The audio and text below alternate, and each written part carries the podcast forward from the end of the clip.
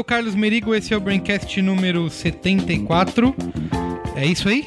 Ninguém Me- confirma? Me impressiona essa sua matemática ardilosa. Um dia a gente vai errar, você vai ver. Alguém vai falar, vocês erraram o número.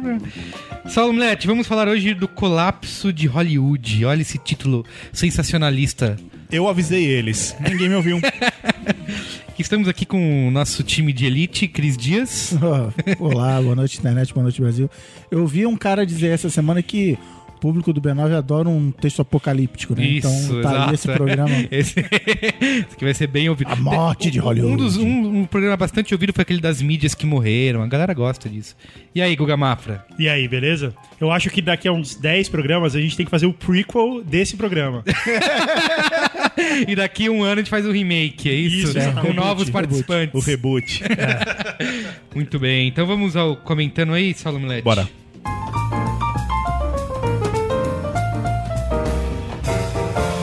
Comentando os comentários. Achei que era um Android aqui na mesa do Saulo, mas é só um iPod Touch. Você tá louco? Deus me livre. É, tem um e-mail aqui, Guga, que pediram pra você não ler. Mas eu acho que você deve ler. ok. Não, não é que não é pra ele. Ele fala, pelo amor de Isso. Deus. Por favor, mantenham esse e-mail longe do Guga. Mas, desculpa. Ou Bárbara. seja, um pedido para ele ler. Não vai rolar. Você acha que eu leio sacaneando? Não, não, voz? lê sério. Não, acho que a gente podia estabelecer um limite de caracteres para esses e-mails aí. Então cada semana Não, tá a gente maior. quer- Eu vou ler só. Leia, leia os é, comentários do- dos leitores. Eu vou ler só até 400 caracteres e aí a gente para É. e não, não lê o resto. See more, aparece aquele link assim. Meu nome é Bárbara, eu sou estudante de TI, 23 anos e moro em Niterói, Rio de Janeiro. Muito bem. Acompanho. Niterói, pra quem não lembra, é a terra do King Size do Rio de Janeiro. Ele mora em Niterói. Eu não entendi, como assim? Aquele vídeo do YouTube. King Depois Size. vocês reclamam que os comentários estão longos. Tá? Gaveta, Só isso. Gaveta, bota o vídeo do King Size aí. Acompanho o Braincast há bastante tempo e é meu podcast preferido, apesar de não ser da minha área. Achei uma coincidência incrível vocês optarem por este tema de blogs de viagem e. e entre vírgulas. Mais ainda, chamaram a Natalie como convidada. Estou planejando uma viagem ao Peru e me baseei principalmente no Sunday Cooks para planejar os roteiros e foi o máximo ouvir ela deixando isso como a boa dela. Fiquei mais empolgado ainda depois de ouvir isso e aproveito para deixar meu agradecimento a ela, pois o blog é realmente bom e ela é mais simpática ainda ao vivo. Carinha sorridente. Apesar de ser maior e mais conhecido, não conhecia o Viagem na Viagem e também estou adorando ler, pois todos os posts têm dicas incríveis. Tem mesmo. Vamos mandar o boleto pro Ricardo Pois Freire. é, não, pros dois. É. Vocês também são ótimos, obrigado. Os melhores curadores de assuntos interessantes que existem, nós sabemos. Só gostaria de fazer uma crítica.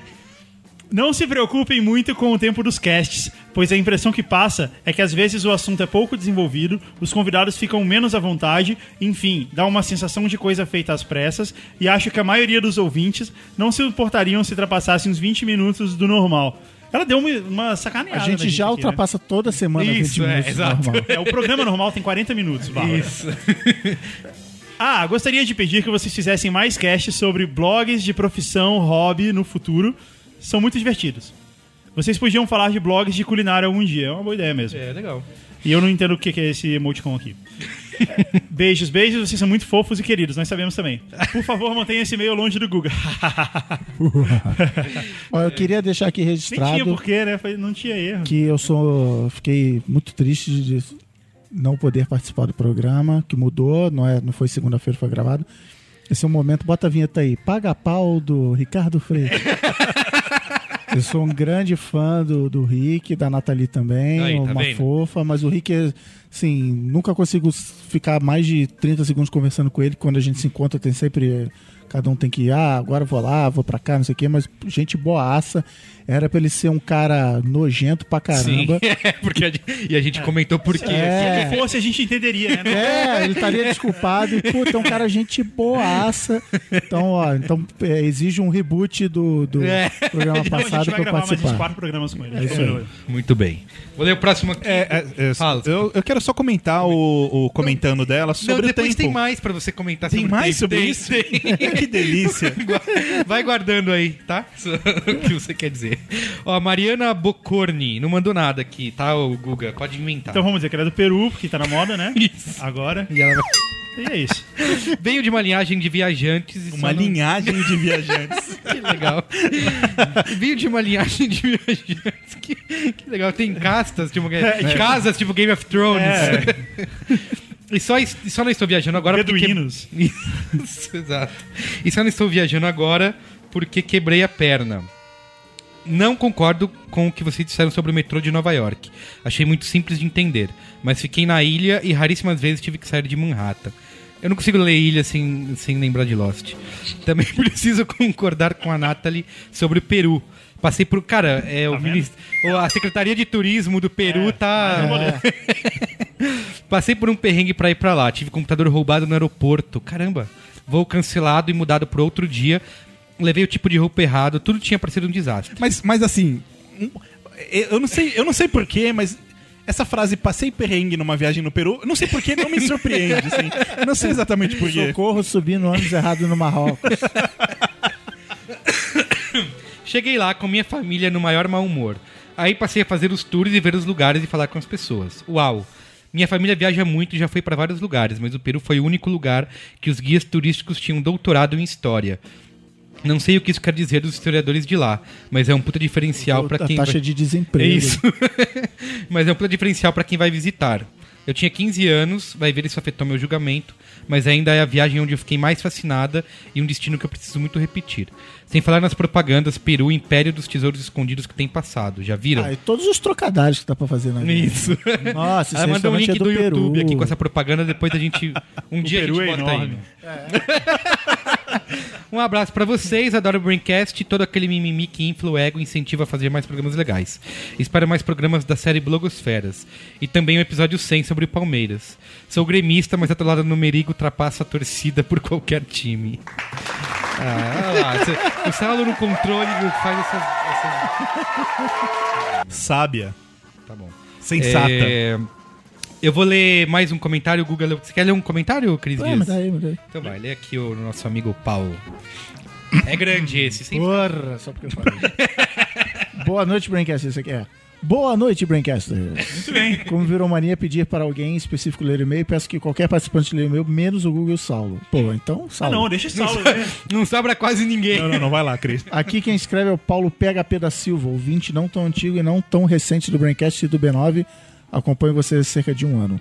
Sou natural de Campinas, tenho 28 anos e sou empresário. Leia-se funcionário PJ. É o autoempresário. Funciona. Autoempresário Gosto é muito bom. do Braincast, mas como acompanho outros podcasts e os guardo para escutar apenas enquanto estou dirigindo, raramente consigo ouvir o podcast na mesma semana de publicação. Acabo por acumular vários episódios e prefiro ouvi-los na ordem de lançamento, demorando para chegar no mais recente.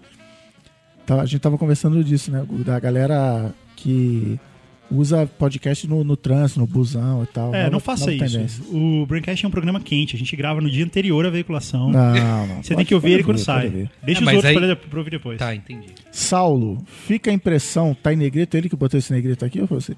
Saulo, fica a impressão que você é o único preocupado e empenhado em fazer com que o podcast não se estenda por demais.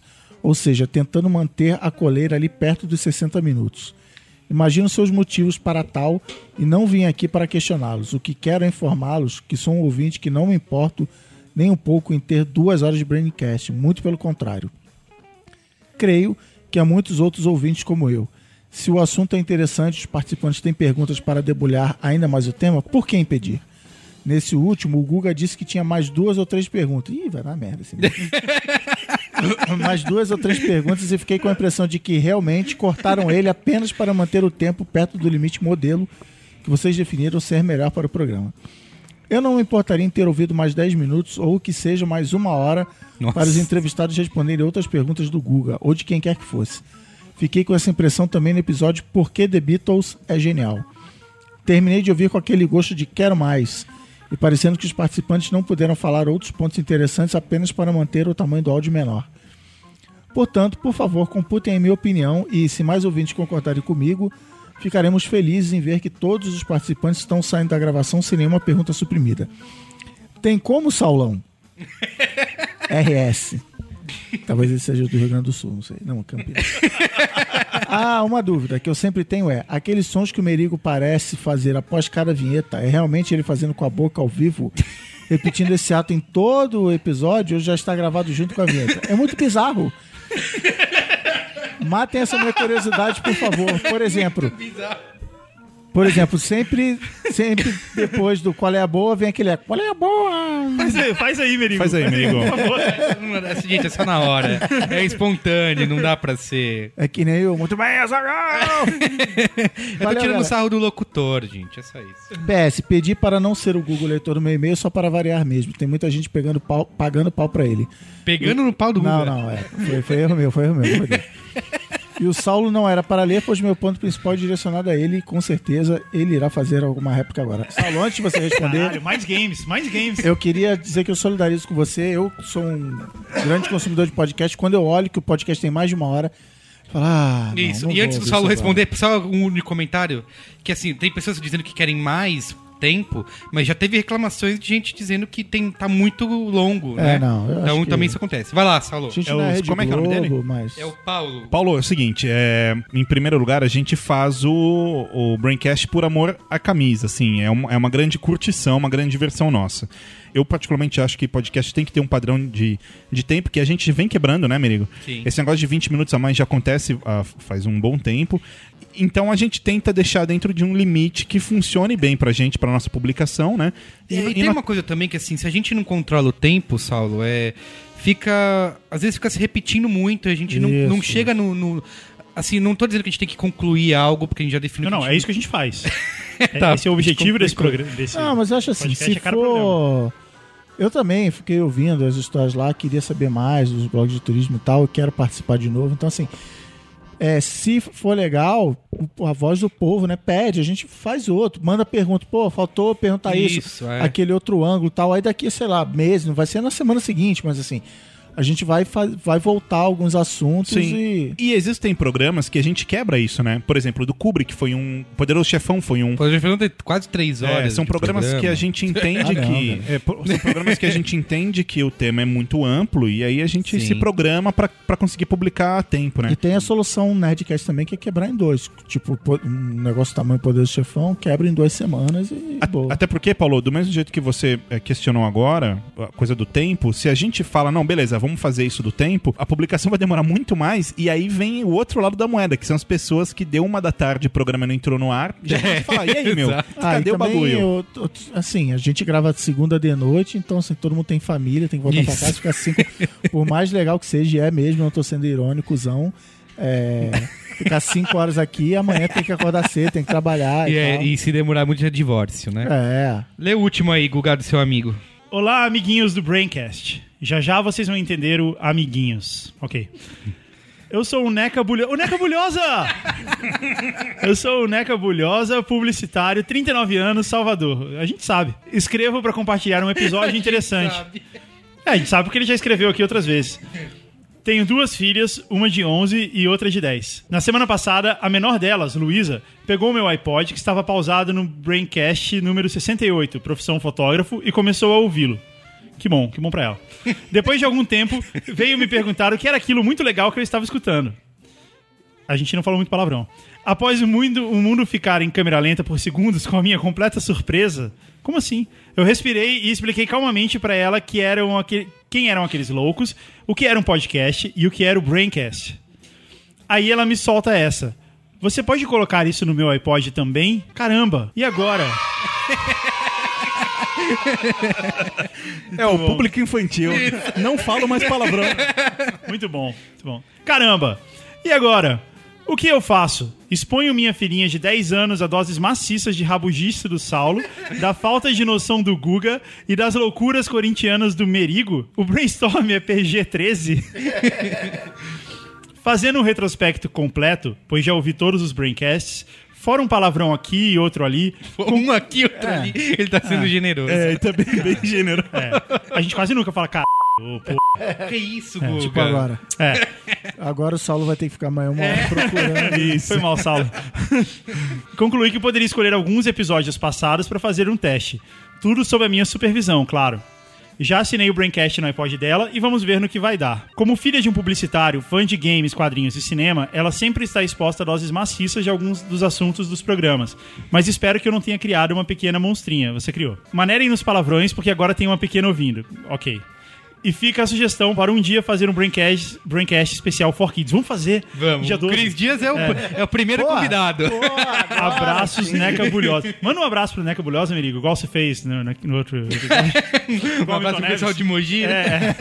Como é que é o nome? Luísa? Luísa? Luiz é o nome da filha Agora dele. vai, ser, vai ter o código, hein? Fala, olha a Luísa, olha a Luísa. Luísa Bulhosa. meu. Aí, ó, que a gente... Público do futuro. É isso aí. Comece, Vamos fazer- comece vai- a educar sua filha desde já, ela vai ser melhor que todo mundo. Aliás, ele falou isso viajando numa parada aqui que eu até botei no meu Face outro dia, que segundo recentes pesquisas, só 3% dos diretores de criação, acho que nos Estados Unidos, são mulheres. Então, olha aí, fica aí. 13%. Power, power para as meninas. 13 Três, ou três. 3? Três? Nossa. Caramba. Muito bem, então, ó... Vamos pensar em programas infantis, Saulo. Vamos fazer um programa sobre Ben 10. Muito bem, então vamos ao tema aí? Boa, e aí, Saulo? E aí que eu avisei, cara. O que que você avisou a galera Hollywood. Hollywood? Então, eu queria, assim, esse é um, não é um tema novo exatamente, assim, porque já é bem discutido, já, várias matérias já, já falaram sobre como o excesso de blockbusters, de sequências, remakes, é, tem tomado. É, é como se a criatividade de Hollywood estivesse acabando, sabe? Discutiram, mas não concluíram como E como acontecerá a, fazer seguir. Isso. Então, é, existe muito de- de- desse, desse assunto, assim.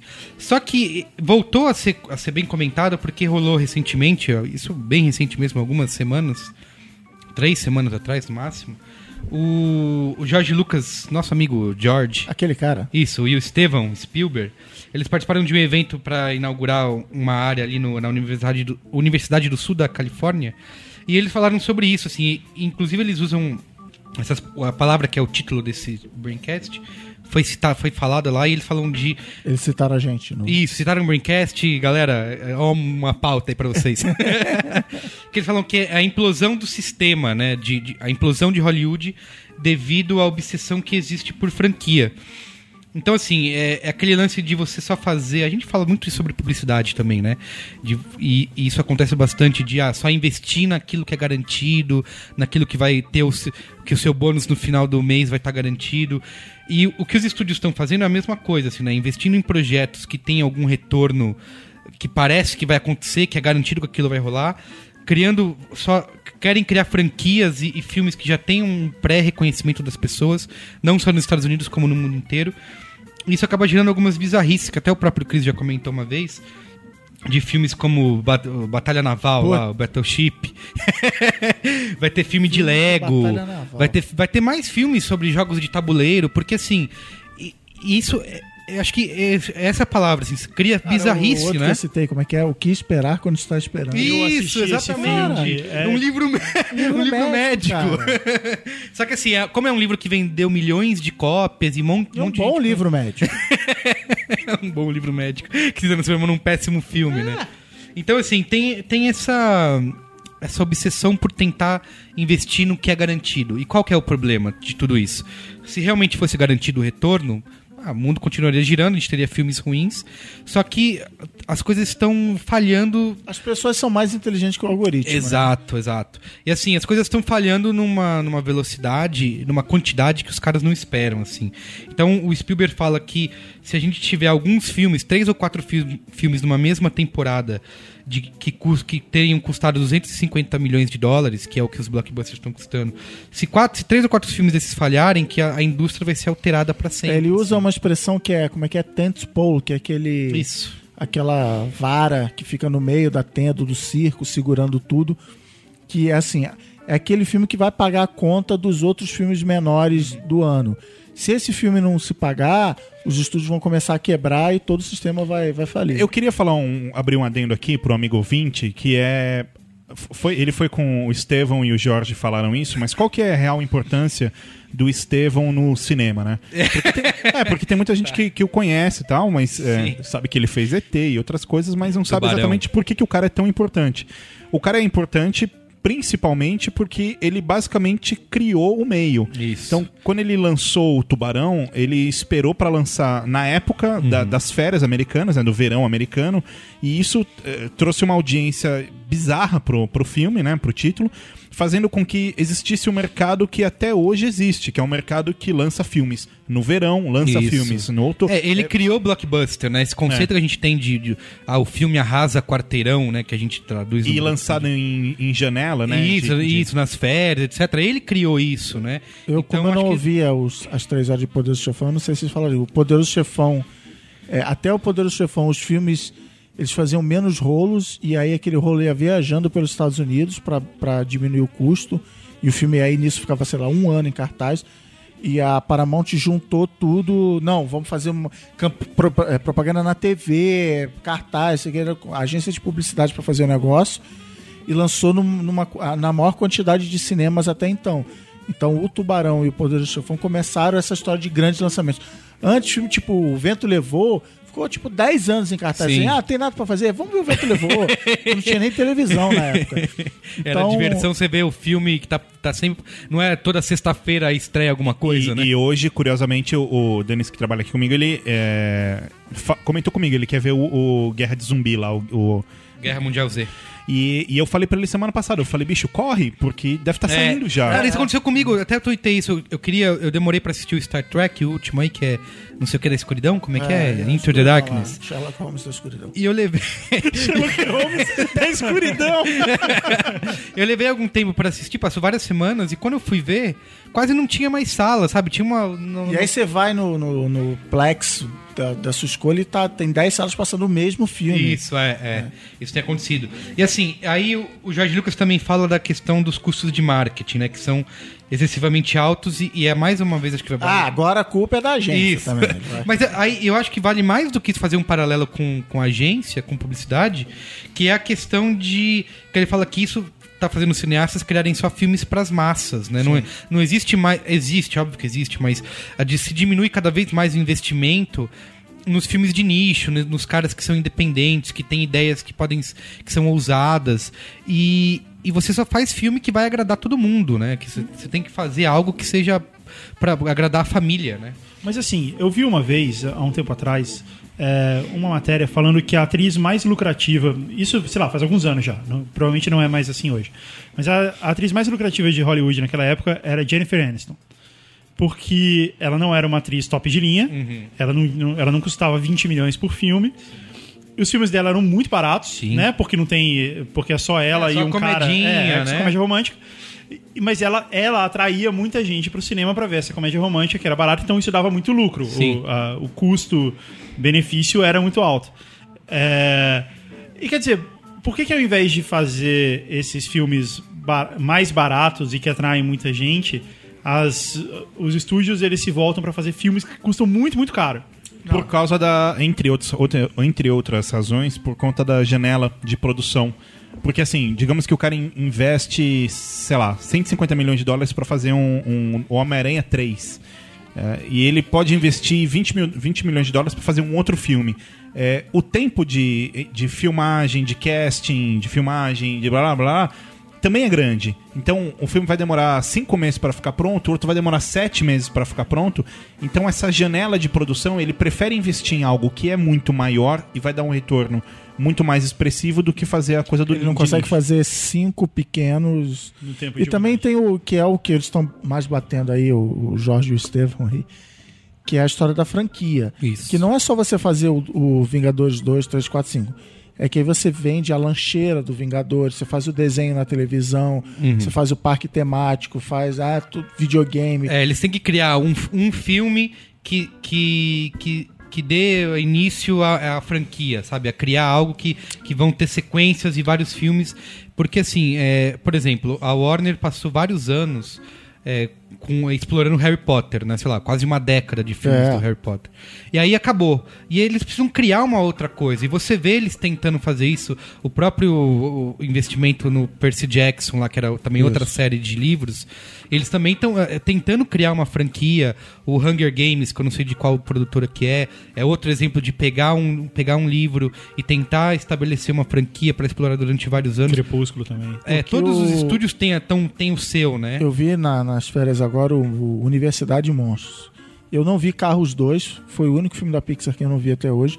Mas assim, não sei como é Carros 2, mas Universidade de Monstros é o pior filme da Pixar que eu já vi. Sério? Que é uma- Você viu Pior que Carros? dizendo que, tá, que, tinha, Cara, que tinha voltado a ser a Pixar. é assim.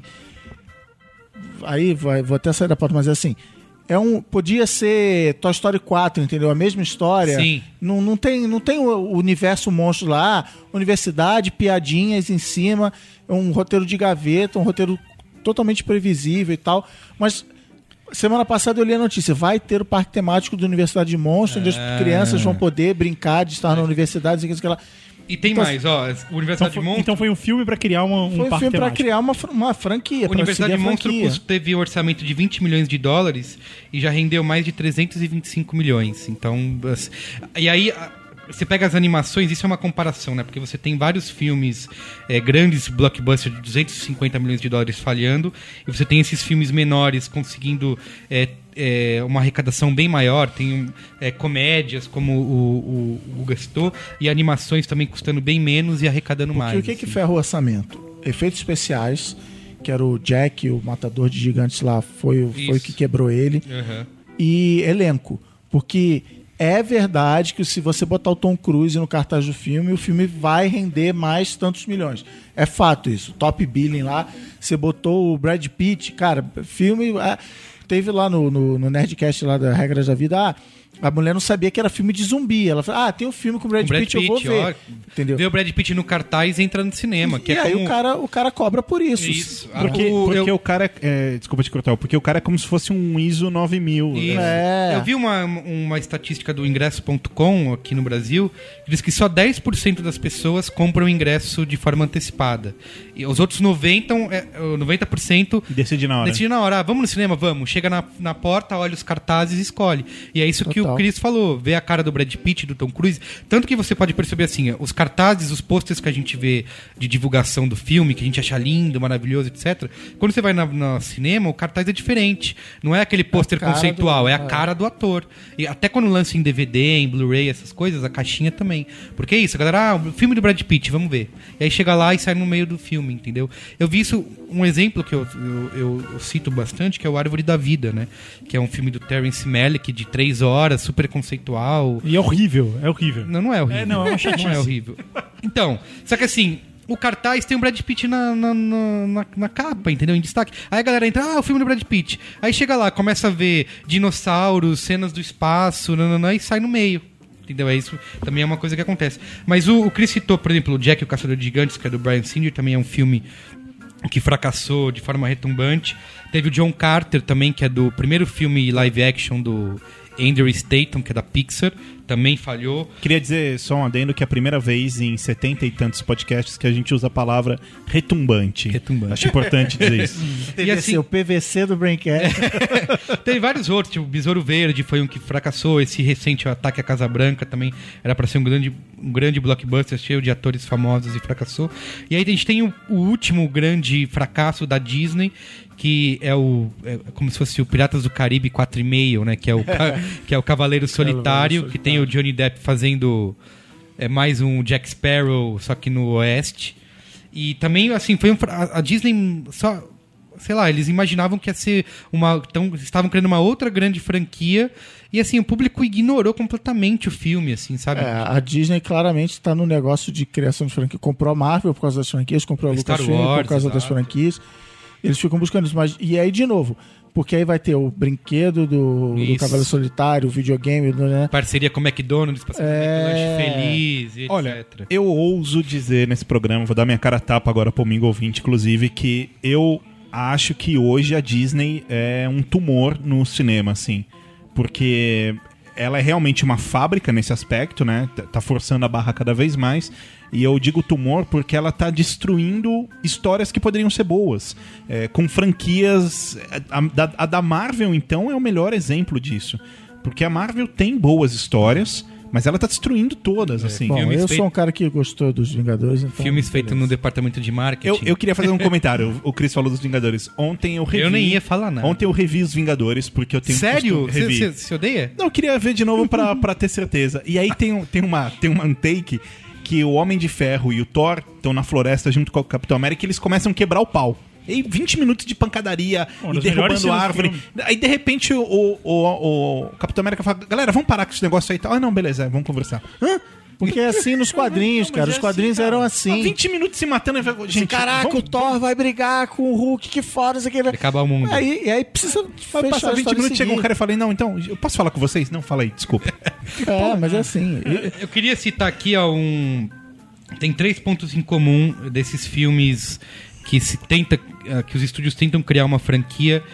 é, geralmente falham, mas às vezes, ob- obviamente, alguns dão certo, mas tem três pontos em comum. Que um é o roteiro preguiçoso com história sobre origem, assim, né? Porque para estabelecer a franquia, eles têm que contar a origem do personagem. Então, você pode lembrar de cabeça tantos filmes que a gente viu nos últimos meses, anos aí, que é assim, ah, contando como começou, Batman E o- Begins, né? O Homem-Aranha. Pô, podia ter um duro de matar a origem, hein? Ou o John McCain na escola, assim. Mas o- a franquia. O Vingadores levou isso às últimas consequências, que ele fez filmes de Ah, origem, filme, né? exato, é fez verdade. uns cinco filmes antes pra estabelecer cada personagem pra chegar nos Vingadores Isso. e ter o filme. E aí não, você não precisar ter a origem e, e isso. É, e a- exato, assim, a gente tem um exemplo, por exemplo, com o Batman, né? O Batman Begins, que é a história de origem, é um bom filme, só que aí você tem o segundo filme que aí explodiu a cabeça de todo mundo. Então você sempre tem essa expectativa de que, ah, agora que eles já passaram a obrigação de contar a origem, o segundo vai ser melhor. Mas tem Eu coloco o Homem-Aranha, do Tobey Maguire, nessa também. Uhum. O primeiro filme é, é completamente, eu acho, infantilizado, assim, de contando também a origem dele. E eu acho que o segundo é, é- assim, apesar de você não gosta, né? Não, não, que eu acho o segundo bom. O terceiro é uma merda. Terceiro é uma merda. Mas o segundo é bom. É, O, o que eu acho ruim do terceiro, só um adendo, é que eles resumem o Venom em piadinha e não abre. É que tudo bem que era o final, mas não abre nada pro Carnage. Quer dizer, é um, é um é fraco. O que eu acho é que desses reboots tem casos que são assombrosos. Como, por exemplo, o Hannibal. Você teve o Silêncio dos Inocentes, depois teve Hannibal. Os, os produtores entenderam que era melhor fazer de novo o Dragão Vermelho, que na verdade era o primeiro da série, quando foi lançado não fez sucesso. Refizeram com o Edward Norton tal, matou. Não, aí tem o quê? Hannibal Rising, É. que é um lixo, né? Que é um, e é- É, é- esse negócio de. virou- Eles te- tentam esgotar, né? Virou sexta-feira 13, né? Assim, já, já passou Ah. a ser só. Assim, eu acho que quando uma coisa é, é criada, sei lá, vamos. Não sei se é o melhor exemplo porque é baseado num livro, né? Mas sei lá, Senhor dos Anéis. Ah, são três histórias, já, já é assim. Agora, por exemplo, você pega aquela série de comédia lá, o Hangover, que é. Se Beber Não Case, né, em português. Que foi um filme, uma comédia que fez um puta sucesso, que foi, Foi uma custou surpresa, pouco, foi, foi uma, uma surpresa. E aí, de repente, se vê a necessidade de. Já faz um contato com os caras de ter o 2 e o 3. E aí vi- vira uma franquia Exato. de É, cinema, vamos- mas você não vai ter o parque de diversões do Hangover. Pô, podia tanto ter o parque de diversões legal. Esse é o melhor. tá aí um parque temático que eu iria. Tudo bem, ó. a, ideia de bilhões aqui, cara. A se- os- um dos, o segundo ponto em comum desses filmes é a violência séptica, né? Que é. Você não tem sangue. Eu acho que o, o Guerra Mundial Z é um dos grandes exemplos. Cara, é um filme de zumbi. Zumbis comem cérebros. Né? Você corta a cabeça de zumbi, bate. eh, Dá taco, dá taco de beisebol na cabeça de zumbi. Você vai ter miolos, né? Sangue. E não tem. O, é, o Guerra Mundial Z é um filme de zumbi para a família. Você pode levar sua mãe, sua tia, seu avô. Vou te dar, posso dar um outro exemplo pior ainda? Que é o cara que mais usou litros de sangue em Hollywood até hoje. O Zack Snyder com o novo Super-Homem. Não tem sangue. É verdade. Não tem sangue. Quebradeira e sai o super-homem com um gelzinho no cabelo e tudo. Na última são década, ele usou umas, uns 30 milhões de litros de sangue nos filmes dele, e nessa nenhuma gota. Mas olha só. O John Carter era sangue azul dos marcianos. Então sempre. Eu nem vi dá um John, jeito assim, de- eu tô com o John Carter pra ver há meses, mais, acho que É, tem não mais de um. não. Então, mas é que, é que esse cara, eu fico pensando assim, meu, é o cara da Pixar, entendeu? O primeiro filme live action dele deve ter alguma coisa. Só que toda vez que eu leio algo, eu. Não, não, Ah, é um filme talvez- de ação. mas- mas sessão olha da só. tarde. Quando passar na sessão da tarde. Você vê. O, esses filmes que a gente tá falando aqui não são de- filme de super-herói. É, Chegou-se um ponto em que você consegue fazer os filmes de super-herói com os efeitos que tem que ter. O super-homem realmente consegue voar, é, o Hulk realmente consegue levantar um prédio e jogar pra cima, coisas assim. Antes era impossível você fazer isso, não tinha tecnologia que permitisse você fazer isso direito. Então agora tem que ter muitos filmes de super-herói. Porque são décadas que a gente quer que isso aconteça e agora finalmente é possível e Tá, sentido. Então, então, beleza. Então, eles fazem isso. Agora, por que isso tem que acontecer com os outros filmes também? Quer dizer, se a gente olha pra trás, a última década, existem um monte de filmes brilhantes que não são filmes de grande orçamento e que foram um sucesso, sei lá, Beleza Americana. É só pegar os filmes que, que ganharam o Oscar. Pô, Beleza Americana é um filme brilhante, não é um filme de orçamento absurdo. É, E- mas assim, isso tem, um- tem um pouco e- de e deu- controvérsia, porque tem vários filmes, isso é uma das grandes críticas ao Oscar, é de que vários filmes indicados eh, foram bem mal na bilheteria. Tem até um vídeo, acho que é do Jimmy Fallon, de um dos Oscars passados aí, 2011, 2012, que ele sai na rua perguntando para as pessoas se elas conhecem algum dos filmes que, que estão indicados ao Oscar. E, ninguém nunca ouviu falar. Aqui você foi ver, as, eu vi as Branquelas 2. Ah, mas você viu lá o... As Quem quer 2 ser um... mi-. Quem quer, quem quer ser um milionário do Danny Boyle que ganhou? E, e é curioso, É, Guga. é, coisa eu, diferente. eu, eu sempre que eu vejo um filme na capa, assim, ah, tipo, a ganhador de Oscar, eu, eu não ligo, assim, mesmo. É, porque não pra significa mim, nada, Pra é. mim não significa nada. Tem prêmios que eu sempre falo, opa, tipo Palma de Ouro, sabe? Mas outras coisas que eu falo, nossa, peraí, acho Não, que mas isso... aí você tá sendo os filmes novos. Não, não, é porque é, normalmente são filmes realmente. Você tem filmes de, com, com um controvérsia. melhor. Tem, tem uns filmes bem filmes chatos, bem ruins dos também. Palmas de Ouro. Mas assim, tem outra Mas coisa. assim, só explicando o que é a violência séptica, porque eles precisam atingir uma- um público grande, então a classificação indicativa tem que ser menor, né? Não ser... E depois É, então, esse mas filme se- tem que passar na televisão, esse filme tem que Isso. vender. E assim, né? Mas e- esse era o ponto, é um filme de super-herói, assim, um filme É, que- e pelas regras, feito você pode criança, ter uma violência. lancheira. As regras lá cla- classificação indicativa, você pode ter violência. Mas se você tiver uma gota de sangue, eles já te É. botam censura 16 anos. Aí fudeu, entendeu? Você não pode fazer um filme dos Vingadores O com censura 16 do. Cavaleiro Solitário também tem isso. Arranca a cabeça de não sei quem, esmaga a cabeça de outro. Tá, Você arranca assistiu o o coração. Solitário? Não, eu li o mesmo artigo que você. É, mas é, é tudo assim, fora da câmera. O cara leva um tiro, não, não escorre sangue. Isso, fica só o buraco Só o da buraco, sabe? É. Então, aí, Então, já o, mas o, tudo bem que o Tarantino usou os litros de sangue. isso. que- Mas assim, óbvio que, que tem uma outra questão também. Óbvio que, que isso tá indo longe demais, sabe? Uma coisa é você pegar o Super-Homem e fazer um filme sobre ele. Outra coisa é você pegar o João Pé de Feijão e fazer um filme sobre ele. E achar que vai dar certo. É, ou o, jogo Batalha Naval, né?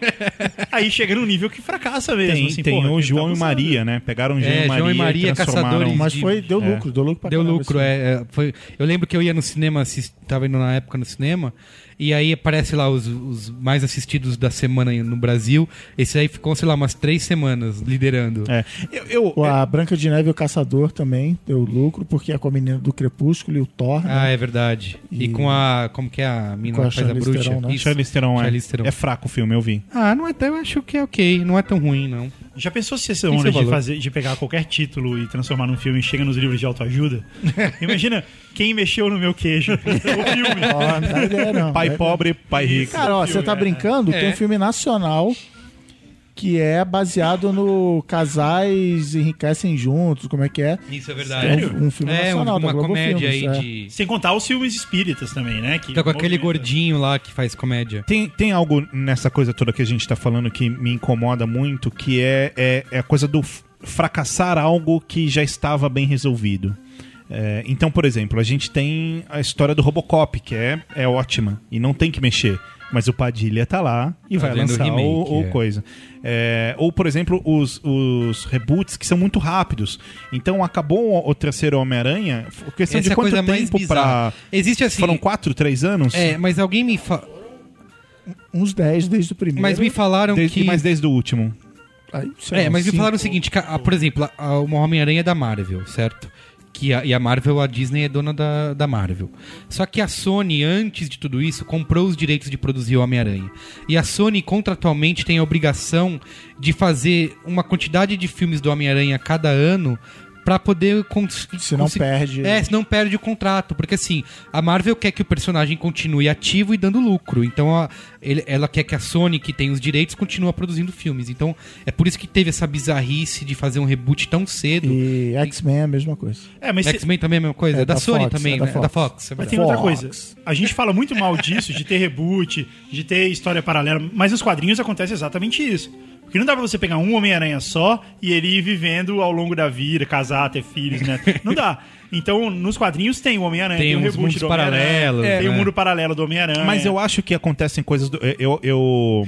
Quadrinho eu lia Spawn, lia Batman. é, e X-Men, assim, eu adorava também. Mas Batman era o que eu mais gostava. E Batman, por exemplo, é bem interessante, porque quando o personagem é aposentado pelo Bane. é, assim, resumindo muito, logo depois vem o Sinclair, que é tipo um, um- um substituto. E aí não dá certo. Corta e aí vem. o- Então, assim, eles vão adaptando a coisa, mas ele, ele já se fudeu. Opa, não posso falar palavrão. Ele já se deu Luísa, mal. Isso, ele já se deu Ele já mal. se ferrou. Deixa eu tirar o Ele sangue já desse podcast. ele, ficou, ele ficou dodói. E, e aí a coisa vai evoluindo de outra forma, né? Pelo menos nesse, que- no gibi que eu. no, no HQ que eu li. Mas. Eu acho que a coisa do, do reboot no aspecto do cinema é terrível, cara.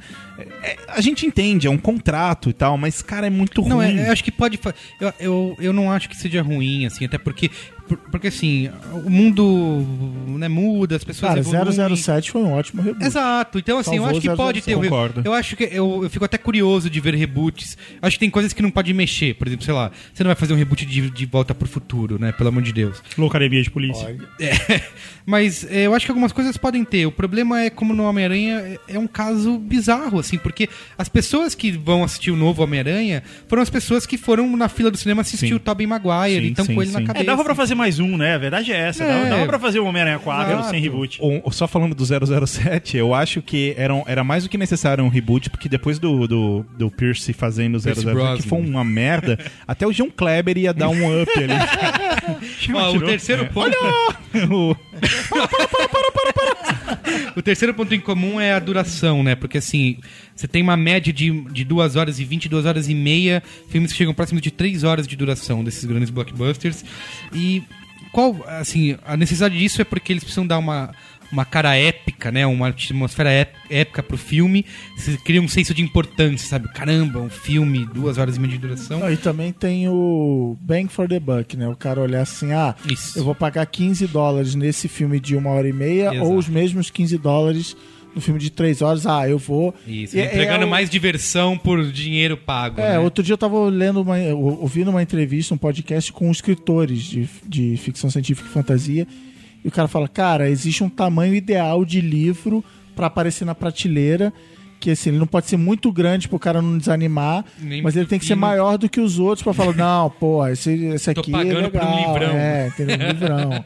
É muito mais páginas pelo mesmo preço. que é um que era um raciocínio usado para ascensão dos videogames, que você ia pagar, sei lá, o dobro do, nos Estados Unidos, é o dobro do preço, do, o triplo do preço do ingresso de cinema, mas você ia jogar por 20, 40 Isso. horas. Então o cara, não, beleza, em vez de ir no cinema, eu, vou, comprar botar um uma jogo. grana É no, aquela no conta jogo. de quanto, quantas horas de diversão seu É. dinheiro te paga, né? E você bota lá, você fala, puta, um- dólar me dá uma hora de diversão, sabe? Um- É, e tem o negocinho. 3D também, né? Além de tudo, tipo, não, mas esse filme tem É. 3 horas e 3D.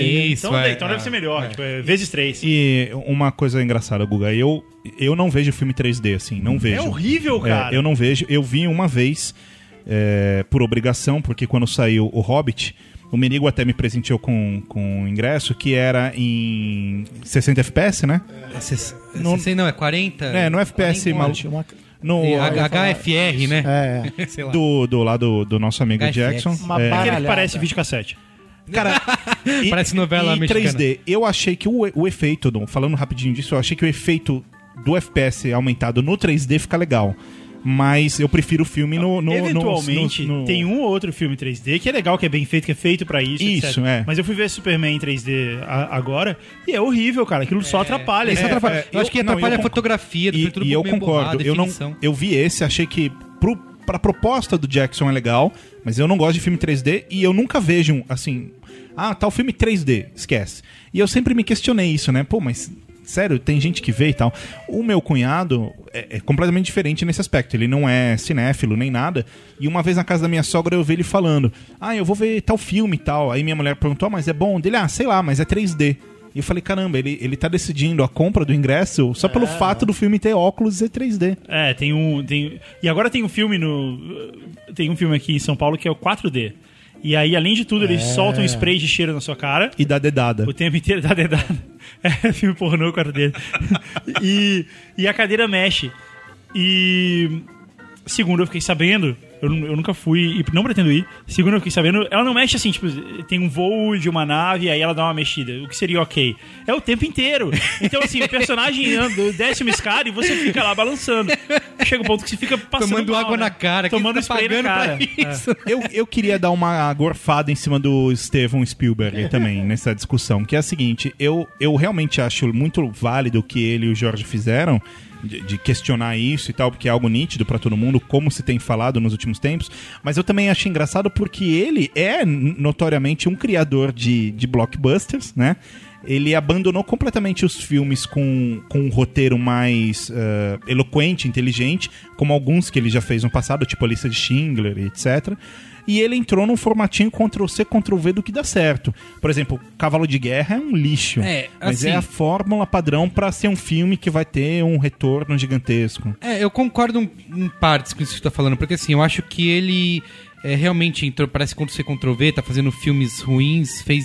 Lincoln é, é, é bonzinho, mas é mais ou menos, o Cavalo de Guerra é, é- é horrível. Só que eu ainda acho que tem um- uma- um negócio de autoral, assim, sabe? No, é, tanto no roteiro, como na forma como, como ele faz o filme. Cara, ele inventou esse formato, então ele tá É. fazendo do jeito que ele sempre fez. Agora eu acho que assim, o que a gente discute aqui nesse programa é que tem vários filmes que é esse negócio que eu falo de. Ah, é criado em sala de reunião. Então que. Agora você tem os algoritmos que avaliam o roteiro Isso. e saber. fazem uma previsão de quanto vai dar de bilheteria. E eu li uma vez um artigo analisando que os caras jogaram o Jack, o pé de feijão, Jack, o, no- bata, que o se em vez gigante, de chamar gigante. Giant Slayer chamasse Giant Hunter ou Giant teria mais não sei quantos milhões de bilheteria porque falar Slayer não sei o que então assim, Um exemplo disso é o Millennium, que é baseado num livro também, é, se chama Millennium, mas o... o... não, Millennium é a série né Mille- Isso, como, como é que é a história do nome? Porque eles... então em sueco é os homens que odiavam as mulheres e em inglês é a, a garota, garota com a, da- a tatuagem de dragão Porque vende melhor. Porque é, e mesma coisa que no o primeiro Harry Potter, é Harry Potter e a Pedra Filosofal, e no, nos Estados Unidos não, Pedra Filosofal é coisa de macumba e tal, então mudaram o nome. Nesse Então, aspecto, isso vale até pra séries, né? Por exemplo, Game of Thrones é o nome do primeiro livro, é isso? Isso, isso. E assume como série. É, por, Então, por outro mas lado, assim, aí- só rapidinho, Tá, tá. desculpa, Merigo, você falou do Lincoln. Mas uma coisa que o, que o Estevão comentou nessa coisa é que ele pensou muito e Lincoln quase virou uma série, né? É, ele fala assim, uma da- das questões que eles citam de a qual é a consequência disso, né? Porque diz que na, na TV, se- na televisão, né, existe muito mais liberdade criativa, né? E ele cita, por exemplo, o caso da HBO com as séries que produz. Ele falou isso que Lincoln poderia ter quase virou uma, uma série da HBO é, por causa disso, porque tem o risco é menor, né, de você colocar uma coisa na TV. Você tem mais tempo pra fazer. Mas o orçamento Cê- também é menor. É, o orçamento também é menor. O próprio Tarantino já falou isso, que pretende fazer, trabalhar com televisão é, nos próximos anos. E tem, é, tem uma coisa que a gente falou, uma, uma das grandes consequências disso é o impacto no, nos caras que são, sei lá, os, os novos talentos, né, os diretores criativos, os caras autorais, a gente vê o impacto disso. Tem um livro bem legal que eu li recentemente, no começo do ano, é, que chama Mainstream, que é um, acho que o autor é francês, chama Frédéric Martel, que ele fala assim da relação da- dos, desses grandes estúdios, né, Disney, é, Warner, Paramount, com os filmes é, menores, né, com os filmes indies. Então, assim, não é- eles não produzem mais esses filmes, né? Eles têm. Quando, você pode até ver quando você assiste um filme, você tem a- o grande estúdio lá, Warner ou a Fox, mas aí você tem os outros, um outro, dois pequenos estúdios que estão fazendo. Então é meio que um lance de leilão, né? Que também isso tem acontecido muito com TV. Os cara, o cara vai lá, esse estúdio menor produz o filme e, e aí ele vai vender para os estúdios o estúdio já vai comprar um negócio pronto, né? O cara não arrisca, assim, o estúdio não tira a grana e fala assim, ó, Cris Dias, eu vou te dar essa grana pra você botar essa sua ideia em prática. Não, o cara vai lá, bota a ideia dele, faz a ideia dele acontecer de outras maneiras, com outro, tipo, com outro financiamento, com estúdios menores, e aí ele vai tentar vender. Que é um pouco do raciocínio de startup hoje em dia, né? Tipo, o, sei lá, você tinha um laboratório da, da Bell ou da Xerox Park que ficavam desenvolvendo novas tecnologias. Hoje em dia o raciocínio mudou. Você faz uma startup aí, se não der certo, você se deu mal e. Mas se der certo, eu te compro e Isso, você é, se aposenta é. com 25 anos. então é, o, o cinema tá, tá em cima disso. É, e tem uma outra questão, assim, tipo, de repercussão em, em rede social, né? De, desses grandes filmes. A gente tem a- o, o lance de, de estrear ao mesmo tempo, né? Com, com- aconteceu com o, o nosso querido Cavaleiro Solitário. Ah, tá. Outros filmes. Sharknado vai estrear no cinema, né? nos Estados Unidos, né? Não aqui. É, tem o lance de pirataria, mas tem também Eu essa queria questão. esclarecer que eu só mexi a cadeira, ninguém tá com problema. É. Problema são os biológicos, né? É, tem a questão de pirataria, né? De você lançar ao mesmo tempo, porque aí você não tem. Os outros países não tem tempo de fazer cópia, porque lançou tudo ao mesmo tempo, então você tem uma primeira semana, uma estreia grande. Mas você também tem a questão da repercussão que um filme vai gerar. Por exemplo, você tem um Cavaleiro Solitário da Vida, que parece um grande blockbuster, Johnny Depp, sucesso e tal. Só que quando você estreia esse filme, se você estreia, sei lá, nos Estados Unidos um mês antes, você vai ter um mês do filme apanhando, entendeu? De críticos nas redes sociais, etc. E o que diminui a performance do filme no resto do mundo. Que, aliás, é uma coisa que você prova isso na prática, né? Você sempre me manda link do, do Rotten Tomatoes com filmes que ainda não lançaram aqui. O Homem de Ferro foi um, né? O Homem de Aço. E o Merigo mandava pra mim e falava, puta, fudeu. Olha que lixo. É, então, Ai, e- não. E, e a, e a nota lá embaixo, a gente, caramba. Quando, assim, dá pra você saber se o filme é totalmente merda quando eles não fazem cabine pra imprensa, assim, tipo, se não, se não lançou antes pra, pra, pra imprensa assistir é porque os caras sabem que é uma bosta, então eles lançam logo no cinema de surpresa pra pegar pelo menos uma primeira galera, entendeu? Que bota grana. E assim, eu acho que é, é, uma, é um paralelo que a gente pode fazer de tudo isso que hum, Hollywood tá passando, de ah, se der uma merda com três, quatro filmes vai ter um colapso, é, é a, a gente pode fazer com o nosso trabalho no dia a dia, né? Porque isso acontece muito de... É, o, o- a- o paralelo é de a busca da certeza, né? O pré-teste, o focus group e tal. Assim, isso não pode dar errado. E eu já atendi multinacional, eu já atendi uma marca que tinha literalmente um bilhão de consumidores. E a gente tinha que fazer um comercial que falasse com esse um bilhão de consumidores. Então, cara, não tem jeito. Você vai nivelar por baixo. Você não vai né, Você vai ter a fórmula, era um shampoo, então era zoom no fio de cabelo, partículas grudam no cabelo, entra a modelo sacode a cabeça. Porque assim, é isso que você vai fazer. Isso. Então, é, o, aquele Everything's a Remix, o cara fala, nos últimos 10 anos as maiores bilheterias foram remakes, É. sequels, prequels, um filme baseado num parque de diversões, que é o Piratas do Caribe, assim, não tinha nada, acho que tinha um original, que era, tipo, sei lá, Matrix, que aí rapidamente transformaram em, em franquia. Isso, exato. Entendeu? Então, que também assim, era pra ser um filme só, né? Exemplo essa busca por certezas, assim, é, é botar fórmula, é botar algoritmo para ter a certeza e deixar para a beirada, deixar para os independentes serem inovadores. Então, assim, o mercado literário hoje em dia, ele está se valendo muito mais disso. Não, eu vou lançar um livro que vai ser um best-seller e aí eu vendo para Hollywood e aí é que eu vou ficar rico. E aí eu vou gerar uma franquia. Então, eu já escrevo um livro pensando ele ter um formato cinemático, em ele ser uma série e tal, porque aí eu fecho. Já tem, tipo, gente assinando contrato antes de escrever o livro com Hollywood. Não, você vai lançar o. O Rick Riordan vai escrever a próxima série de livros depois do Percy Jackson, mas antes de ele escrever, eu já assinei aqui, a Stephanie Meyer foi a mesma coisa. Não, o direito de cinema já está garantido. Não, eles fazem contrato com os atores de. Ah, você vai fazer esse filme aqui, mas você tem que botar no contrato que se a gente quiser fazer três, quatro, cinco sequências, você tem que estar Tem que dentro. tá lá. É. É. mas tem uma coisa também, se você pega os filmes de mais sucesso disso daí, eles foram muito, muito bem cuidados. Tipo O Senhor dos Anéis, o próprio Harry Potter. Teve- já teve- o Percy Jackson. não Pois é, teve um monte de, teve um monte de, de cuidados para que ele durasse esse tempo todo, fosse bem feito e respeitasse a obra e coisa assim. O Percy Jackson é mega cagado, cara. assim, Percy Jackson- eu li o livro, cara, Eu tenho, eu pois livro. é, eu tenho um filho de 9 anos, ele vai fazer 9 anos agora. E há dois anos atrás, eu acho, eu li o livro do Percy Jackson pra ele. E logo depois saiu o maneiro, filme. é maneiro. É ok, é. é Não, ok. se pra um É, garoto é. de É bem maneiro, anos, é. pô. E aí, cara, o, li- o filme não tem nada a ver com o livro, assim. Eles, tipo, detonam tudo, assim, sem, nem- sem nenhuma dó, sabe? Desculpa, Luísa, mas é, É. cagado. E... Vai sair o novo agora, né? É. é segundo filme. É, avisa a Luísa aí pra ela não assistir. E... Tempo.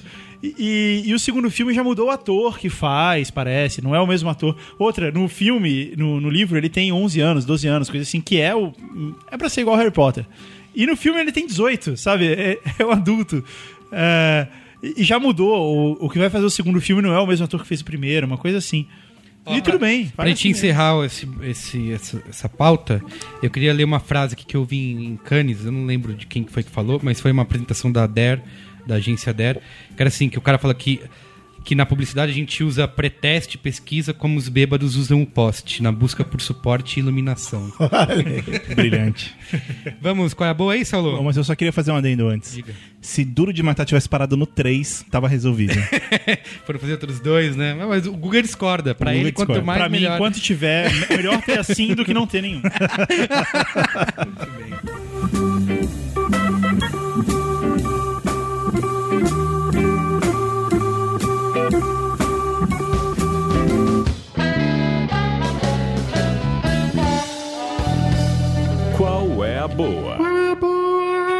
Ó, o efeito, nossa! É, é o negócio de outro mundo. Muito bem. Qual é a boa, Saulo? Quem começa? Eu, como sempre, uma coisa que eu inaugurei nesse programa é fazer qual é a boa ligada ao tema. É uma coisa que eu Hoje criei. não é muito difícil, né? É, e aí eu queria falar, na verdade, duas coisas. Uma bem rápida, inclusive. Eu entrei numa maratona de GTA 4 antes que saia o 5, né? Ah, então, Reparei lá, viu você online lá. cara, eu tava jogando num ritmo bobo, assim, idiota, de... Wanna go bowling? É, eu, cara, eu acordava, minha mulher ia tomar banho, eu ligava o Xbox e ficava... Jogar de manhã, cara. Aí, isso é, não, isso é e só aí ela e aí, e aí ela ela tomava banho, ia se maquiar e tal. Quando eu sentia que tava 20 minutos dela ficar pronta, Quando eu desligou desligava. o secador de cabelo, Isso, você é pá. isso, exatamente. Desligou o secador e o chuveiro. Chegava de noite em casa, Xbox. E cara, e aí fui, fui, fui e zerei GTA 4. Bicho, até, até esse momento da humanidade, da história do mundo, GTA 4 é o poderoso chefão do videogame, assim. Isso é indiscutível. É muito. Eu não tive saco do- Muito, Eu muito. Mas você ficou amiguinho de todo mundo? Você ia jogar boliche Eu, e eu, tal? pro meu primo, eu sempre falava não, mas pra outros caras. Aqueles dias eu não soube apreciar esse Cara, lado. eu soube de- mesmo, cara. Sabe, sabe o Não Dishonored? aguentei. Tem gente que reclama que o jogo é muito curto. Quem que reclama disso não soube jogar, porque... Cara, o, o San Andreas foi o melhor jogo que eu já joguei na minha vida. Eu, Eu lembro desse também. jogo até hoje, cara. Eu acho Eu fiquei também. puto com o 4. Cara. Ah, o Fiquei 4 eu puto. adorei. Não, eu achei o 4 bom, mas eu acho o San Andreas melhor. Ah, San Não, Andreas eu é achei o, o desfecho, que daí tem dois finais. Cara, a história é muito boa. O Merigo faz, fez um comentário uma vez e, e esse comentário se amarrou. Brilhante. Não, não é um comentário que outra pessoa fez, não você, e aí sim, brilhante. Mas amarrou, e eu concordo, que você disse que muitas pessoas compararam o enredo do GTA 4 com um filme de Scorsese. E é justo, porque, cara, é demais. Não, a história é maneira. É, mas história aí que maneira. entra a reclama. Isso que o Cris Dias falou, que até o Guga também falou do que é fã do San Andreas. Eu já vi vários. Galera que é. um, várias pessoas que são fãs de GTA dizendo isso. Que o San Andreas ele não se levava a sério, sabe? Era, era, humo- era É, mais é. humorado. E o era Vice mais- City mais ainda. Isso, vai ser mais ainda. E no GTA 4 já vira aquela coisa mais densa, né? Tipo. Mas não foi esse o meu problema. Cara, o, o San Andreas não tinha fast travel.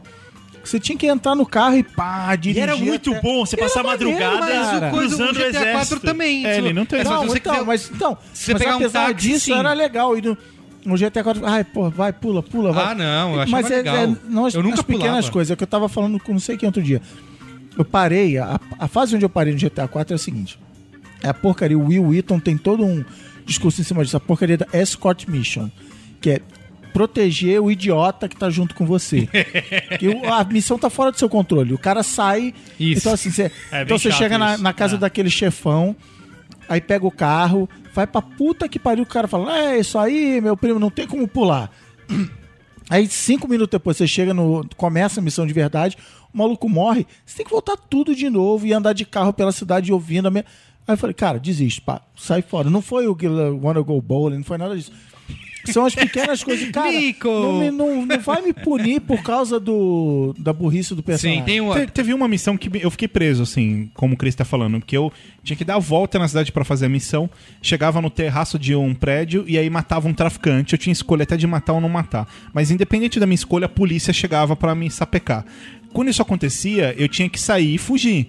Só que, cara, era impossível sair do prédio. Toda vez eu morria com a polícia. que não dava. ligado, não, não tinha como. E aí eu. Merigou, hein? Merigou na na, fase. na quarta, na quarta vez eu falei, cara, desisto. Ih, menino. Aí eu entrei no YouTube e fui ver um Ah! gameplay da fase. E aí um, um cara fez um negócio genial que foi, ele pôs o colete, subiu, matou o traficante, não tomou nenhum tiro, até então eu tava fazendo igual. Na hora que ele acabava de fazer isso, ele descia só um andar de escada e se jogava do prédio. E beleza, ele perdia o colete, saía correndo, pegava um carro e fugia. E cara, brilhante. E aí eu passei e aí fui até fechar o No jogo. San Andreas teve uma fase que era assim também, que você tinha que subir no topo do prédio e atirar um monte de, de aeromodelo. E eu não conseguia passar dessa fase porque era um skill que eu não tenho, fazer jogo de tiro, sabe, em primeira pessoa. E aí eu tive que usar um cheat code lá. Nico, wanna go bowling. É, mas isso, mas isso é só realmente um comentário rápido, não é o meu qual é a boa. Inclusive, eu quero dizer uma coisa para todas as pessoas do planeta Terra que têm falado que Last of Us é o jogo do ano. Esperem sair GTA V que acabou o mundo, assim. Só o que eu digo. Meu qual é a boa é o seguinte: a gente fez uma mudança em casa. há Que dia uns- é? Que dia é? GTA V, sabe? E era dia 17 de setembro, agora é dia 19 de setembro. que o mundo vai acabar. É, Eu, há uns dois, três meses acabar, não sei, atrás... mas o meu casamento corre sério risco. eu fiz uma mudança em casa e aí a gente pegou a, sa- a sala de TV, assim, o, o, o que era sala, sofá e TV, e colocamos dentro de um quarto que virou uma salinha de TV. Legal. Depois que eu fiz isso, o cabo da TV a cabo não chega lá e eu também não fiz o favor de ligar pra operadora e falar, venham instalar. Então só tem TV no quarto. É, E cara, e eu configurei o YouTube no meu Xbox, algo que eu não tinha feito até hoje. E assim, eu vou cancelar a TV a cabo, porque acabou, cara. Assim, eu cheguei à conclusão, embora eu veja telejornal e tal, cara, eu, só preciso do canal básico, assim. E essa minha qual é a boa. É, é justamente essa percepção que, que tá me ocorrendo agora na prática de que TV se tornou algo irrelevante, sabe? Então, seu qual é a boa, cancele a TV a cabo. meu qual é a boa é compre um Xbox, Você ma- Você matou um Você configure já- o YouTube. E por que o que eu tô fazendo Você agora? já pareou o YouTube com o seu celular? Ah, eu tenho instalado, mas eu ainda não fiz. Sabe o que, que, que é? Que você faz a busca toda pelo celular, você dá play e aparece na tela. Ah, que demais. Então você fazer busca com o joystick A, B, tá lado, lado, lado, É. lado. Você, você busca no celular Lado, lado, lado, lado. e aí ah, faz uma playlist e tal, não sei o que. Você vai fazendo a fila e aí você larga o celular e vê na, na tela Porque o que eu tô fazendo agora é, alguém me manda link, enfim, um monte de coisa, eu só vou colocando, assistir depois, depois, depois, depois, depois. Eu cheguei em casa, play, e aí tem uma emissora de TV totalmente assiste. Selecionada. Tem uma coisa que o que eu te falei, o box, você tem o Boxy também, né? Tem. Ele faz, ele tem, ele é compatível com o AirPlay. Então você carrega um vídeo no seu iPhone e, e pelo AirPlay você, você bota também. Boa. Essa é a minha boa. Legal. É, e aí, Cris? Ah, eu, eu queria pedir uma vinheta para os próximos programas que meus ouvintes que cunharam o termo Cris Dicas. Cris Dicas. Aliás, o Cris foi muito elogiado com o Sr. Pe- Penumbra. Até o Ah, Google é verdade. recebeu Até eu- elogios é. no meu nome. Eu É, ainda, não, mas eu, eu fiz questão de repassar todos Eu vi, os créditos. obrigado. eu ainda não é, adquiri porque eu tô, ainda tô naquela dúvida filosofal se eu escuto, se eu leio em inglês, se eu leio em português. Adquiri. Ó, eu, fiz- eu vou te, eu vou te falar, Merigo. Tem trema nisso. Eu comecei escutando, só que não é se- o audiobook não é sempre que você pode ficar escutando, né? Então eu, eu passei a ler também, fiz as duas coisas juntos e no fim eu li muito mais do que escutei. Os dois são legais. Faz os Ah, dois. não sei. Eu tô, eu tô áudio lendo o, o Boss Paints da Tina Fey. Boa, isso é bom. Aí eu botei lá Esse até no que ser áudio. 0,75 no Audible. Só que, cara, é meio bizarro, porque ele não tem uma qualidade. Que nem o app, o app de podcasts da Apple, quando você bota numa velocidade baixa, uma rotação inferior lá, você fica lento, mas fica suave. No Audible tem uns pulinhos, assim, isso me incomoda.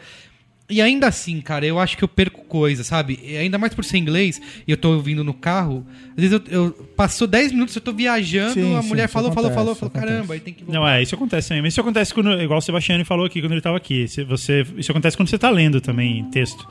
Mas, Também, ah, mas viaja várias não- vezes, Ah, várias é. vezes eu volto pra ouvir e vejo que eu lembro, ah, é verdade, ela falou isso, isso, isso, e que não fez a menor falta. Então eu meio que desapego e vai, vai, vai. Entendi. Tá mas, é- mas, então, esse tipo de livro, é, tipo biografia, livro não ficção, lido pelo próprio autor, costuma ser melhor no audiobook, que aí o cara dá entonação, É, dá emoção É, e dele esse tal. é legal. Eu escolhi esse justamente por ser ela É muito que bom, está lendo. Muito bom.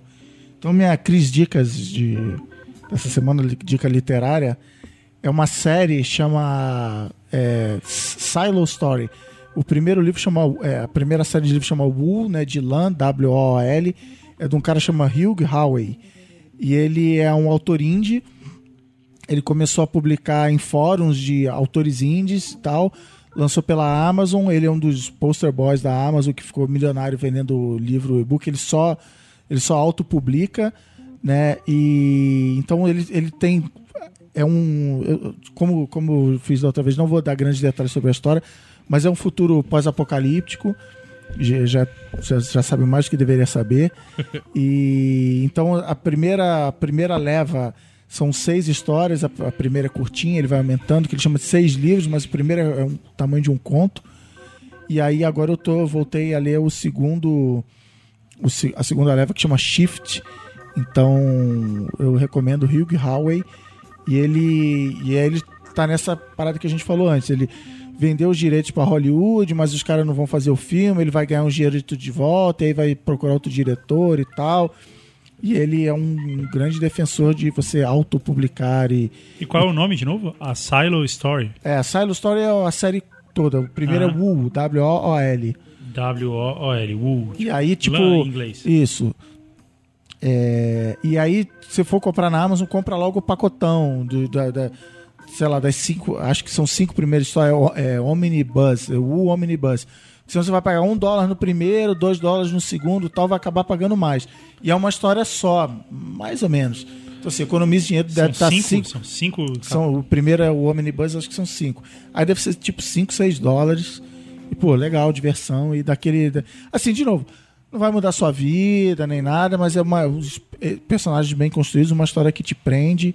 E você fica, ah, é agora o que, que vai acontecer? Então. Muito bem. Tem audiobook ou você tá lendo só? Puta, não, esse eu só li. Boa pergunta, isso tem.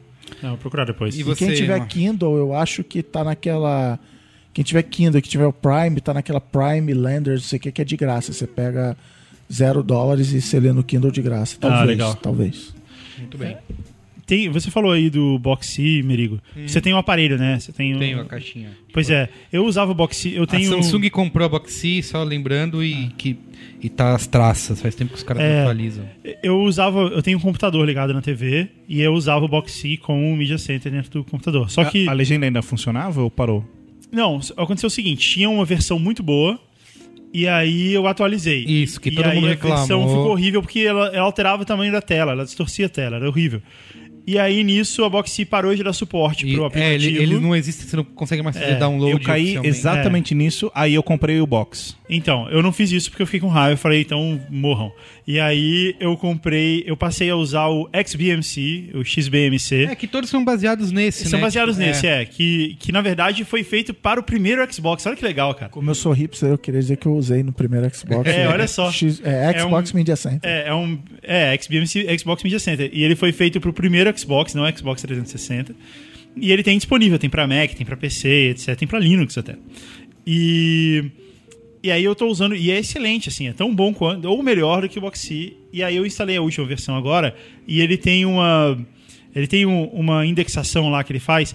Ele indexa tudo que você tem no seu HD, né? Então, TV, é, série de TV, filme, coisa assim.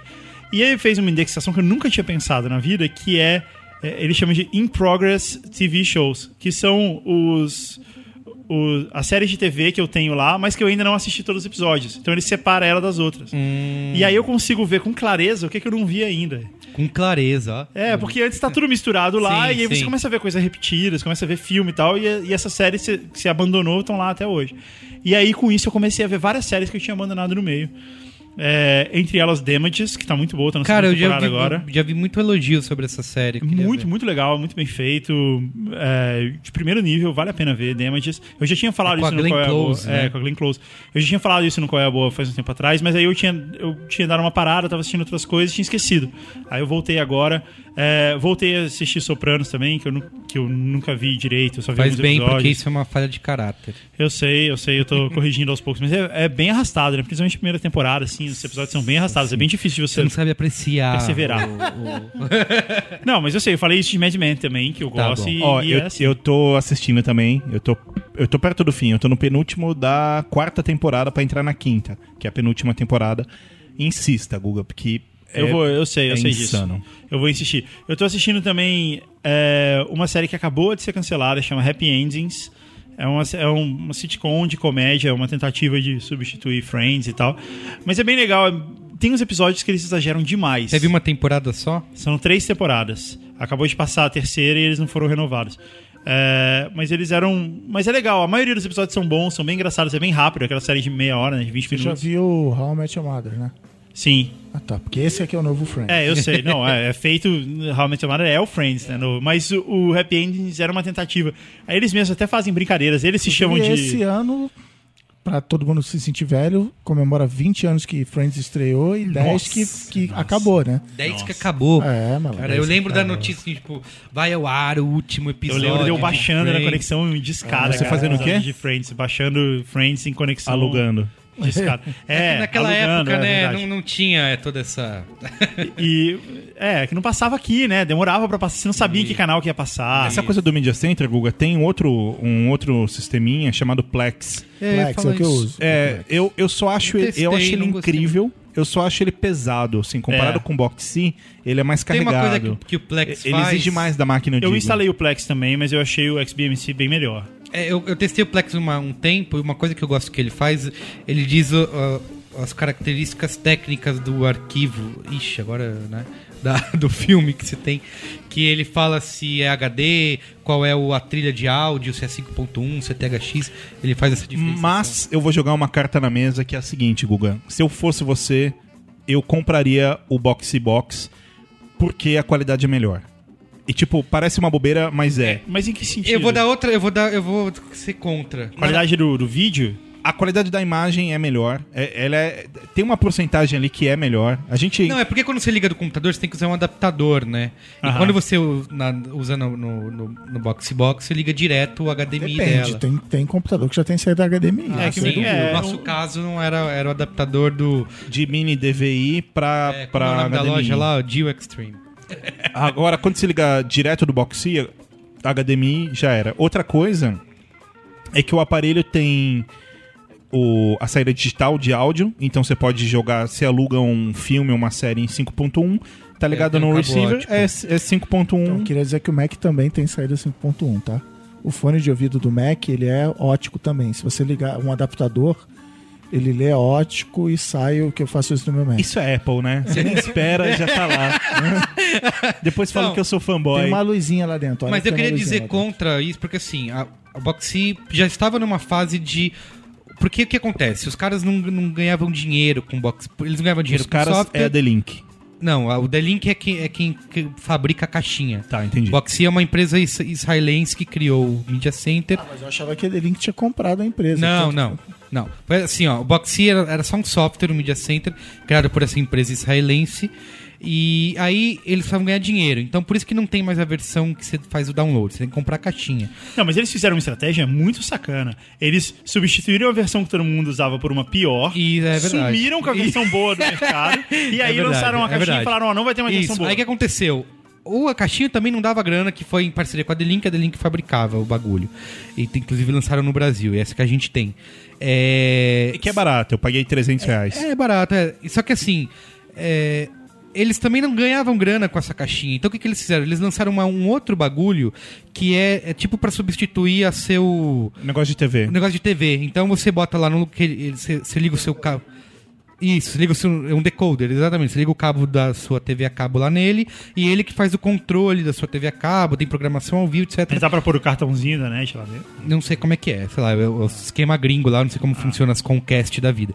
Então eles lançaram isso, e é com isso que eles estão visando ganhar dinheiro. Então o Boxy Box também já está há algum tempo abandonado. Cara, faz mais de ano que o software não é atualizado, que eles não, não, não mexem em nada.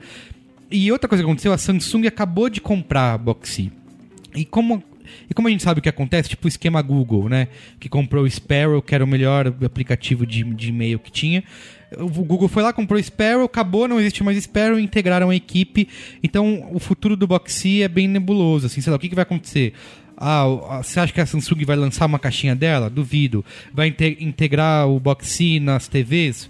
Provavelmente, provavelmente eles vão integrar a equipe do Boxy para fazer um media center da própria televisão e o Boxy vai deixar de existir. Eu tô esperando a Apple TV ler o, MKV, o- o MKV e legenda e acabou. Podia ser pior, né? Espera sentado. Podia ter sido comprado pelo Yahoo.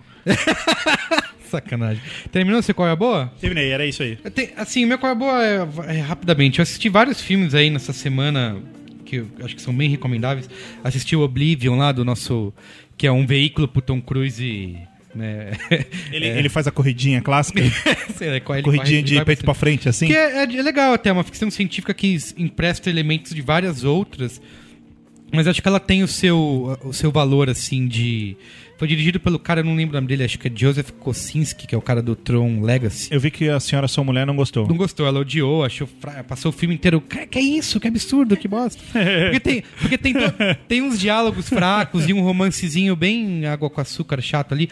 Mas, cara, eu acho que ele tem várias coisas legais, assim, de. Eu não posso contar muito porque ele, ele tem alguns twists. É, realmente, eu acho que o roteiro podia ser melhor desenvolvido. O Morgan Freeman tá no filme. E tem uma coisa que a Ju fala, que eu tenho que concordar com ela, que ela fala assim: Cara, o Morgan Freeman, entendeu? O cara aparece num momento crucial e você sequer se lembra. Sabe quando aparece, você assiste Matrix e aparece o. O Morpheus lá, que, como que é o nome dele? Então, o Fishburne lá. O... Lawrence Fishburne. Lawrence Fishburne. Você lembra desse momento, sabe? O Morgan Freeman aparece também no momento crucial e você então concordo. Eu assisti um, um filme norueguês que é o Kon-Tiki, que foi indicado ao Oscar acho que esse ano, ó, de filme estrangeiro, que é baseado um é, é legal que assim, é baseado numa história real de um cara que ele queria provar que as é, não é Filipinas, não sei lá que ilha lá, foram povoadas pelo, pelos peruanos. A gente falou muito em Peru. E ele e ele não consegue provar isso porque ninguém acredita no ca- ele vai na National Geographic tentar vender o- a teoria dele que ele passou 10 anos estudando de que de que os peruanos conseguiram nave- foram navegando em direção ao sol 8 mil quilômetros numa balsa e chegaram lá e, pra, e ninguém acredita nisso, e para provar esse ponto, ele resolve fazer isso. Ele constrói uma balsa e ele navega 8 mil quilômetros até a ilha para provar que. Eu só não entendi uma coisa. Ele quer provar que os peruanos descobriram o quê? A Noruega? Não, a- eu acabei de falar, não, não é. Não é, é Filipinas, não é Filipinas. Polinésia. Polinésia, exatamente. Ele quer provar isso. Então ele tem toda essa teoria, ele estudou, ele conversou com os caras, ele, ele diz assim Porque que. eu fiquei pensando, eu falei, porra, do Peru até a Noruega é um rolê, hein? Então, é, é um filme bem legal, uma, uma, Haja remo. uma Mas é aven- primeiro mundo, entendeu? Ele é bem esquemático, assim, uma aventura clássica, mas ele, ele é divertido. Daí tem um outro filme que eu assisti também que é The Place Beyond the Pines, que eu, aqui no Brasil acho que chama O Lugar Onde Tudo Acaba, sei lá, alguma coisa assim. Que é, é com Ryan Gosling, tem aquele outro cara, um galanzinho aí também. Eu acho que ele. Ele é bem. Ele é o do cara que fez o Blue Valentine, lá que tá aqui no Brasil também, deu outro título ridículo, que é Namorados para Sempre. E ele é surpreendente num, num esquema que ele te engana. Que assim, a gente reclama no seguinte, né? Que, o que os trailers te entregam tudo, né? Você assiste o trailer de um filme, se a comédia tem as melhores piadas, se é um filme, um drama, uma ação, tem tudo que vai acontecer. E esse filme ele te engana no trailer, isso que eu acho genial. Você vai se, você assiste esperando uma coisa e estruturalmente o filme te surpreende. Então acho que é legal. E mas o meu qual é a boa mesmo? É um, esse filme acho que é Uma dinamarquês. boa pizzaria do seu Isso. Que é um, é um. Eu até te falei com você, o cara do Hannibal. Você que ele fala sou eu. Ele falou sem Você é agressividade, exato. mas sou eu dessa vez. Eu não lembro o nome dele. Como é que é o nome dele? Do ator? Quer me derrubar? É, É. o cara que faz o Hannibal. é que- Magic Insane. que fez quê. o Le Chiffre no primeiro 007 com o gato do Daniel Craig. É, ele é um filme. O primeiro é norueguês, esse é dinamarquês. Eu- ele é chama The Hunt em inglês. É Mads, Mads Mik Mikkelsen. Ele é, ele é ou norueguês ou dinamarquês, o inclusive. filme é dinamarquês. É, ele, ele, é dessa coisa aí da... da galera lá do Thor. Isso, né? da galera dos vikings lá. Isso. E, é, e assim, o que eu acho legal desse filme que ele estreou no Brasil faz pouco tempo, em inglês ele chama The Hunt.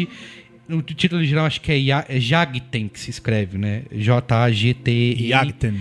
O diretor é Thomas te corrigir. Winterberg. E ele, assim, ele é um cara. Eu vou contar a sinopse do filme. Ele é- o cara ele é, um, ele é um professor numa escola infantil. E uma menina lá, criança, sei lá, acho que tem seis anos de idade, fala alguma bobagem e acham todo mundo, a comunidade, ali é uma cidade pequena, a, a escola e a comunidade toda começa a desconfiar de que. Começa a desconfiar, não. Eles acreditam piamente de que o cara abusa das crianças.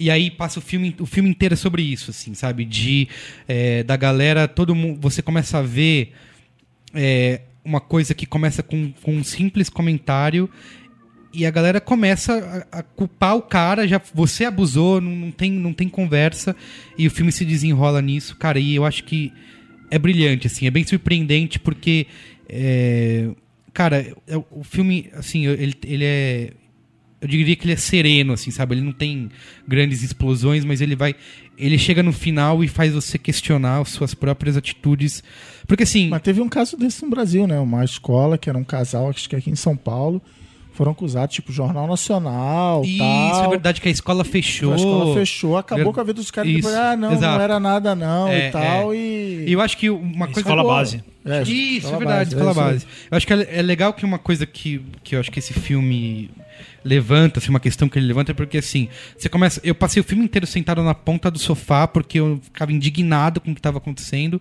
E só que assim, o seu pensamento é, cara, se isso fosse com você, sabe? A gente eu tenho um filho, o Cris tem filho, o, tem filhas, o, o Guga também. Se, se isso acontece com você, você vê uma denúncia de que na escola que seu filho estuda tem um professor que abusa de crianças. Cara, qual é a sua reação, entendeu? Ir lá e matar ele. É, exato. Então, assim, não, então é foda, assim. Eu acho que é um filme mu- muito legal, assim, recomendo. Não, eu, eu ia até guardar pra um qual é a boa posterior, mas eu vi aquele Bin Elmo, o documentário Ah, o sobre o documentário. cara que faz o, o Elmo, né? E aí eu botei no Face lá, eu vi, e aí alguém botou o link lá, ah, você soube que ele foi acusado de, de pedofilia, não sei o que, não sei o que lá.